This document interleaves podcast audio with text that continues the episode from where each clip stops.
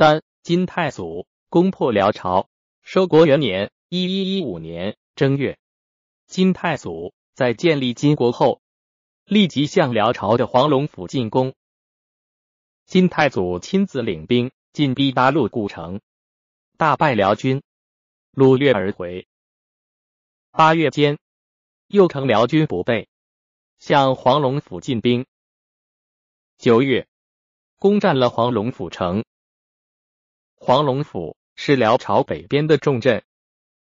辽天祚帝得知黄龙府失守，统领契丹汉军十多万人，大举伐金。金太祖领兵二万迎敌。金、辽两军在户部达纲相遇，辽军大败，死者相属。天祚帝逃跑，金军掳掠到大批兵器。财物、牛马，经此一战，辽军主力败溃，难以立国了。收国二年（一一一六年）闰正月，渤海人高永昌据东京反辽，天祚帝先后派张林、耶律淳募兵镇压。高永昌向金求援，金太祖乘机命沃禄撒改帝。统领内外诸军，攻讨高永昌。五月，高永昌兵败被杀。东京州县全为金朝所占据。金太祖加号大圣皇帝，改明年年号为天府。一一一七年，国论泽伯吉列邪也领金兵一万攻去泰州、沃如谷等，攻占显州。前、义、豪、辉、成、川、会等州相继投降，辽国灭亡之势已定。宋朝派使臣到金营，约：“加攻辽朝，详见本书第五册。”辽朝派使臣来议和，辽使几次往返。一一一九年六月，辽太傅席弥烈封册起来。封金太祖为东怀国皇帝，金太祖不允，对群臣说：“辽人屡败，遣使求和，只是虚辞。作为缓兵之计，当意进讨。”一一二年四月，金兵向辽上京进发，命辽使袭弥烈、宋使赵良嗣随行。金兵抵上京城下。金太祖亲自督战，早晨发动进攻，不到中午即攻下上京城。辽上京留守榻不也投降。天祚帝逃往西京，金兵胜利班师，辽朝疆土已被金兵占领过半。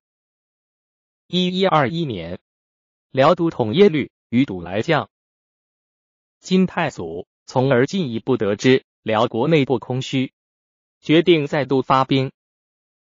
金太祖以呼鲁伯吉列完颜杲协也为内外诸军都统，以完颜玉、殷玉、玉何者弟、何孙之子宗翰、撒改长子宗干、太祖长子宗望、太祖次子为父，统领大兵进攻。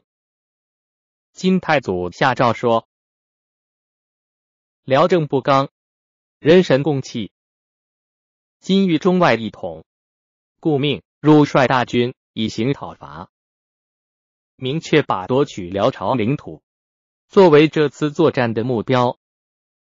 一一二二年，经完颜杲攻下辽中京，进据泽州。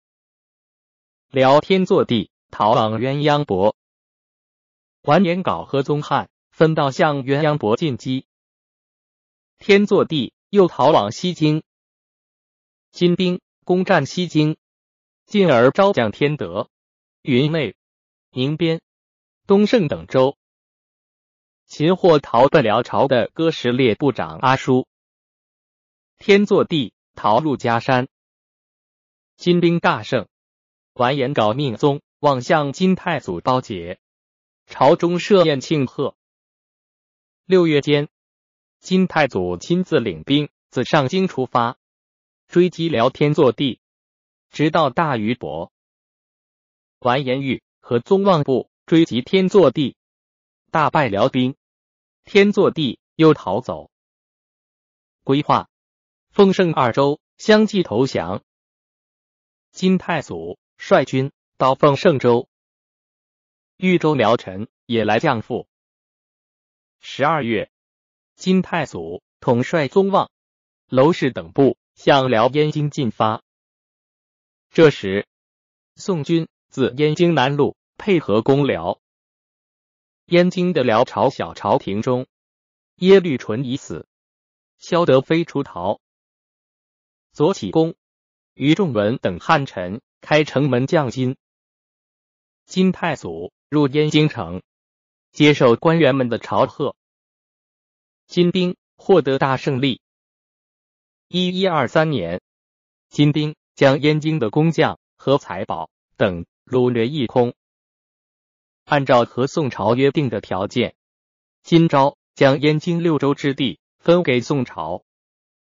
沃鲁、宗望等继续追击天祚帝。金太祖领兵回师。同年八月，金太祖。在返回上京的路上病死。金太祖阿骨打作为女真奴隶主的总首领，完成了建国、破辽两件大事。